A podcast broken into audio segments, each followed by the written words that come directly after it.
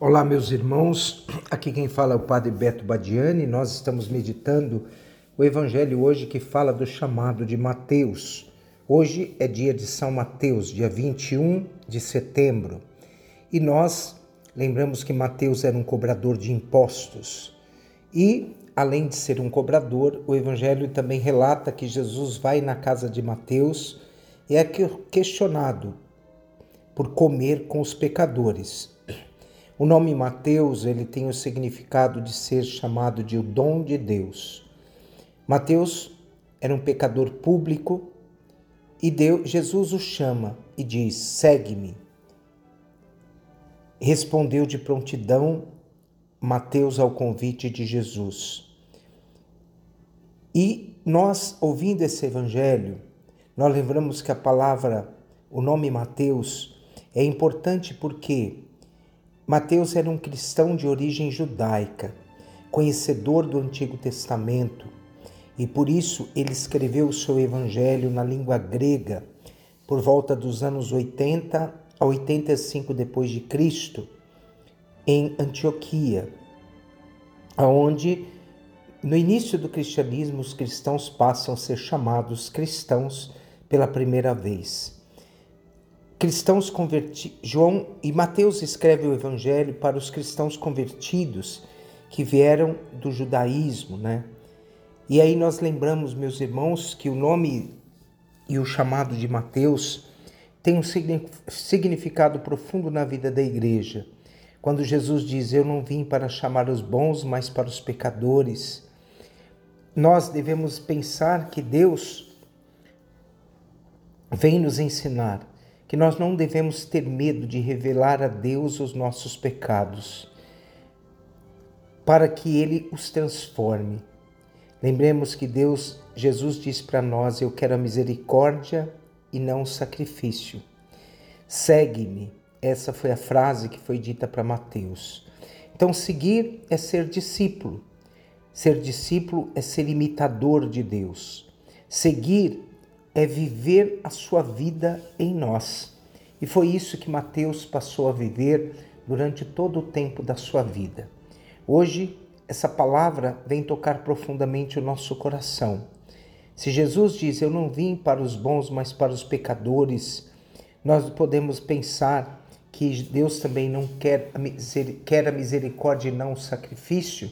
Nós devemos realmente entender que, embora somos pecadores, Deus tem um projeto de vida na vida de cada um de nós.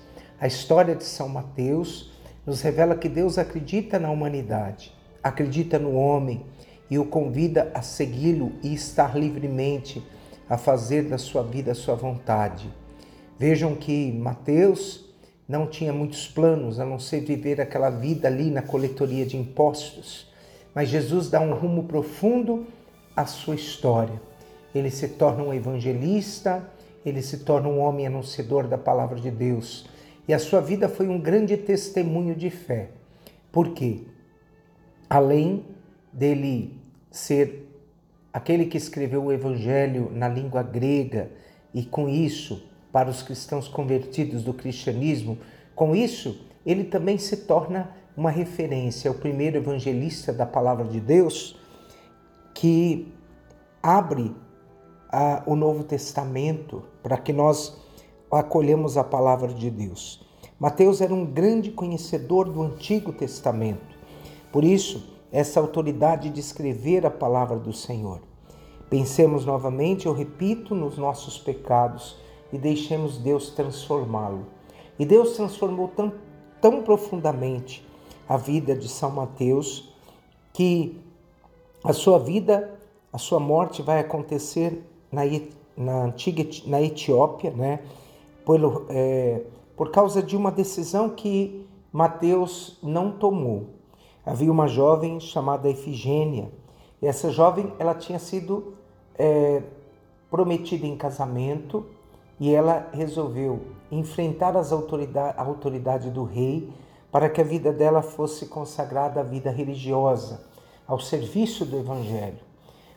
Mateus não fez nem não fez nenhum tipo de ato para que Efigênia desistisse de viver a sua vida de fé e por isso Mateus foi martirizado e condenado pelo rei Itarco. Por isso, meus irmãos, é importante a gente sempre lembrar que a vida de Mateus, um homem que recebeu de Deus um dia o chamado, morreu livremente por ter vivido, anunciado, pregado a palavra de Deus e deixado a palavra de Deus dentro do seu coração.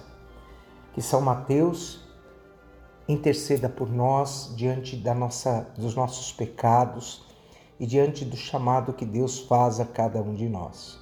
Abençoe-vos o Deus Todo-Poderoso, o Pai, o Filho e o Espírito Santo. Amém.